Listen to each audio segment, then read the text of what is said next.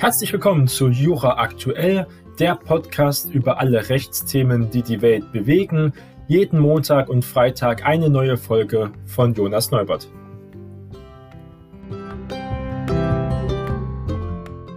Heute sprechen wir über ein sehr aktuelles Thema, was besonders viele junge Menschen beschäftigt. Und zwar möchte ich heute über die PlayStation 5 reden. Und das ist ja die beliebteste Konsole weltweit und besonders die beliebte Sony-Konsole, muss man sagen. Und Mediamarkt und Saturn stehen jetzt auch vor Gericht und somit ist es auch ein Thema hier für Jura aktuell. Der Verkaufsstart der PlayStation 5 war an vielen Stellen sehr holprig. Nun stehen Saturn, aber auch Mediamarkt vor Gericht. Kommt es zum PS5 Präzedenzfall? Großes Fragezeichen. Der Verkaufsstart der PlayStation 5 sorgt bei vielen Kundinnen und Kunden für großen Unmut, das gleiche so ähnlich auch bei den Konkurrenten Xbox. Denn die Konsole ist bei vielen Händlern bis heute nur sehr sporadisch erhältlich. Und jetzt stehen also zwei Großhändler vor Gericht. Die Verbraucherzentrale Sachsen hat wegen ihren Umgangs mit PS5 Vorbestellern Klage gegen Saturn und aber auch Mediamarkt eingereicht. Dabei beruft sich die Zentrale für Verbraucherschutz auf die allgemeinen Geschäftsbedingungen der beiden Fachmärkte. Und die PlayStation 5, also, also bei Saturn und Mediamarkt, ist der Grund, warum sie vor Gericht stehen, denn die Vorwürfe der Anklage lauten irreführende geschäftliche Handlungen und verbraucherschutzwidrige Praktiken. So jedenfalls die Verbraucherzentrale in Sachsen auf ihrer Webseite. Begründet werden die Vorwürfe wie folgt. Am 19. November sollte die PlayStation 5 an Kunden auch ausgeliefert werden, da diese auch sie vorbestellt haben. Als sich die Lieferungen teils erheblich verzögerten, mussten Kunden trotzdem bereits im Voraus die PS5 ja bezahlen. Und das ist der Vorwurf natürlich, diese irreführende geschäftliche Handlung und dass es auch sehr verbraucherschutzwidrige Praktik ist, weil der Verbraucher damit ja den Unternehmen eine Art Kredit gibt, ein Geld gibt, statt Leistung zu bekommen. Also das ist natürlich ähm, sehr schwierig und das sind ja wirklich alle Käufer der PS5 besonders betroffen. Und das ist laut der allgemeinen Geschäftsbedingungen von Saturn und Mediamarkt, die beide zur MMS E-Commerce GmbH gehören, nicht zulässig wie zum Beispiel auch ship.de berichtet. In diesen ist auch festgeschrieben, dass der Kaufvertrag erst zustande kommt, wenn die Ware versendet wurde bzw. eine Versandbestätigung erfolgte. Im Fall der vorbestellten PlayStation 5 Konsolen wurden den Kunden lediglich mitgeteilt, dass der Versand zum nächstmöglichen Zeitpunkt erfolgt. Und da muss man sagen, so geht es natürlich nicht. Und Sonys PS5 im Vorverkauf ähm, muss man sagen, dass Saturn und auch Mediamarkt reagierten damals nicht auch auf Unterlassungsklagen. Das ist also schon ein sehr lange brodelndes Thema. Viele Lieferungen der PS5-Konsole verzögern sich bis ins Jahr 2021 weiter hinein. Die Verbraucherzentrale Sachsen hatte bereits im Vorfeld eine Unterlassungserklärung sowohl von Saturn als auch von Mediamarkt eingefordert. Da diese aber unbeantwortet blieb, wird jetzt vor Gericht hier weiter gestritten, um endlich hier eine klare Rechtslage und auch Rechtsfrieden zu erhalten. Aber ein schnelles Urteil im PlayStation 5 Verfahren ist jedoch hier wirklich nicht zu erwarten. Das berichtet auch die Verbraucherzentrale Sachsen. Demnach könnte es erst in 10 bis 12 Wochen zu einer ersten Urteilsverkündung auch kommen. Danach gibt es die Möglichkeit, dass das Urteil von einer der Parteien auch nicht angenommen wird und diese dann wiederum in Berufung geht und damit das Verfahren noch um einiges verlängert wird. Saturn und Mediamarkt sagen schon, Berufungsverfahren könnte auch PlayStation 5 Urteil weiter nach hinten verzögern. Also ein abschließendes Urteil würde durch dieses Berufungsverfahren in noch weitere Ferne rücken. Sollte der Kläger also die Verbraucherzentrale Sachsen recht bekommen, könnte auch hier das Urteil zu einem wahren Präzedenzfall werden, denn nicht nur die Verbraucher in Sachsen sind betroffen, sondern deutschlandweit, europaweit und auch weltweit, aber der Präzedenzfall wäre natürlich nur deutschlandweit. Dennoch, wie ship.de berichtet, werden von vielen Händlern auch ähnliche AGB genutzt. Auf ihrer Webseite bietet auch hier die Verbraucherzentrale Sachsen Kundinnen und Kunden, die immer noch vergebens auf eine PlayStation 5 warten, Beratung und auch rechtliche Unterstützung an, wie auch andere Verbraucherzentrale, zum Beispiel in Thüringen, Bayern und auch in anderen großen Bundesländern. Und das ist doch ein Thema, was ein wenig amüsant ist, aber natürlich auch verbraucherrechtlich ganz klar hier gesagt werden muss, wo eine Linie ist. Und das sollte man auf jeden Fall auch unterstützen, dass die Klagen hier vorankommen weil so sollte man nicht mit seinen Kunden umgehen und ist ja auch teilweise eine künstliche Verknappung gewesen. Natürlich gibt es momentan viele Probleme in den Lieferketten, auch in der Chip- und Halbleiterindustrie wird ja in vielen Bereichen massive Lücken festgestellt, zum Beispiel ja auch bei der Automobilbranche und man braucht heutzutage Chips für alle elektronischen Geräten und sondern auch sehr, sehr viele, muss man sagen. Und da ist das doch auch eine mögliche Ausrede, aber viele Fehler muss auch hier Sony sich auf jeden Fall eingestehen lassen. Und das zweite Thema, was ich sehr interessant fand, geht nämlich um ein Filmurteil, um eine Nachvergütung für einen Schauspieler, um äh, besser gesagt um einen Kameramann, um ganz konkret zu sagen. Und es geht bis zum BGH.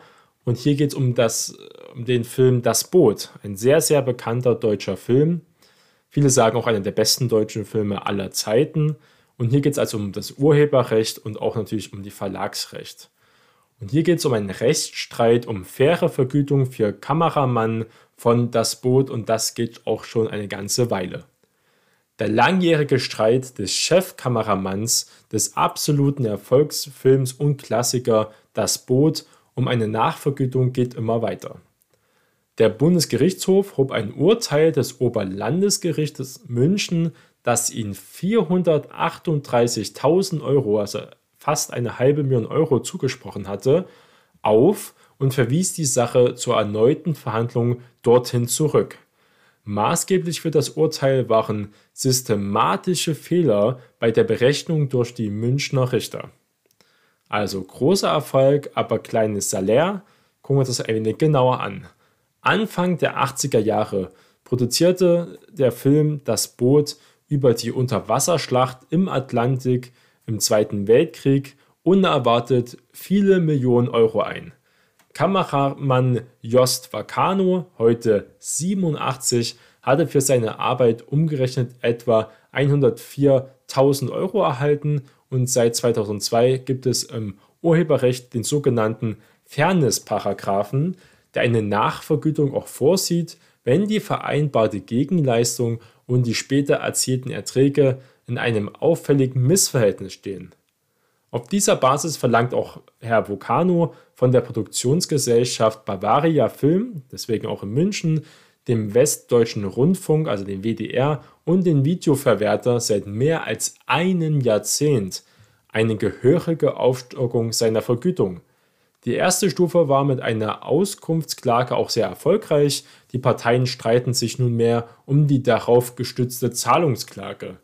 Der Kameramann hatte vor dem LG München I teilweise Erfolg. Auf die Berufung aller Parteien sprach ihm das ULG München rund 400.000 Euro zu.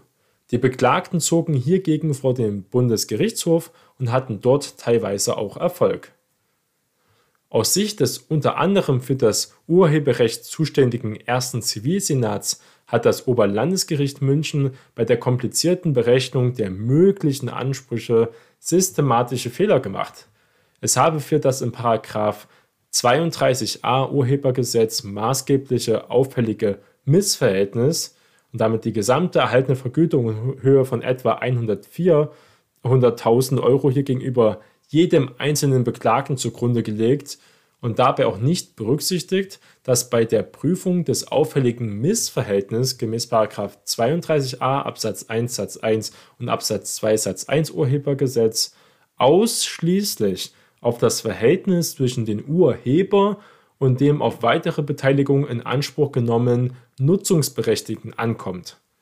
Gäbe es, wie hier im vorliegenden Fall, einen Vertragspartner, der mehreren Dritten unterschiedliche Nutzungsrechte eingeräumt hat, müsse bei der Prüfung des auffälligen Missverhältnisses jeweils der zu schätzende Teil der vereinbarten Gegenleistung, der auf die von jeweiligen Nutzungsberechtigten verwerteten Nutzungsrechte entfällt, auch ganz klar ins Verhältnis von den Nutzungsberechtigten erzielten Erträgen, aber auch Vorteilen gesetzt werden, so jedenfalls der BGH. Also das ist ganz wichtig und die Berechnung und auch wirklich die ganz konkrete Zuordnung von Leistungen und Erfolgen.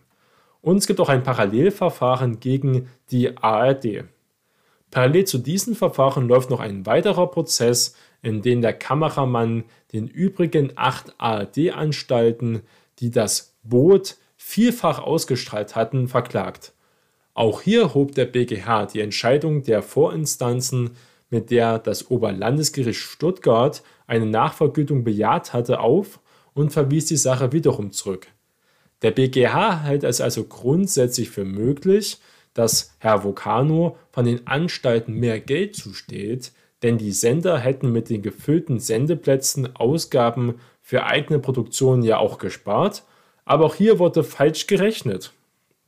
Laut OLG ist also geplant, den Streit am 7. Juli neu zu verhandeln und wenn das dann soweit ist und auch ein neues Ergebnis bekannt sein wird, werden wir auf jeden Fall noch darum reden. Das Boot ist ein absoluter Klassiker, ein etwas älterer Film, wahrscheinlich bei jüngeren Leuten nicht mehr so bekannt, aber auch wenn es um, um die Stimmung geht bei den Filmen, muss man sagen, den sollte man schon mal gesehen haben, wenn ihn in dieser Bereich auch der Geschichte zum Beispiel interessiert und auch natürlich äh, U-Boot und auch Marinegeschichte, auch wenn es natürlich jetzt nicht auf geschichtlichen Fakten basiert ist, aber die Atmosphäre, die Musik dazu, es ist wirklich äh, sehenswert, wenn man sich also solche Filme auch angucken kann und angucken möchte, ist das ja eine gute Variante mal für einen Sonntag.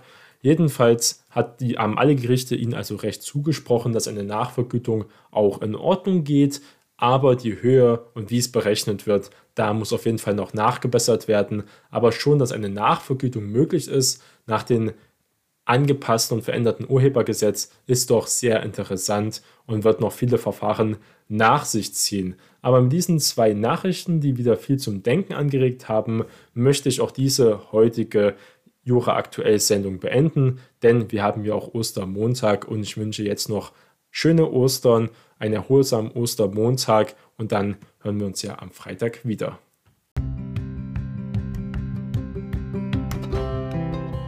Das war die heutige Jura aktuell Folge. Bleiben Sie neugierig. Bis zum nächsten Mal. Ihr Jonas Neubert.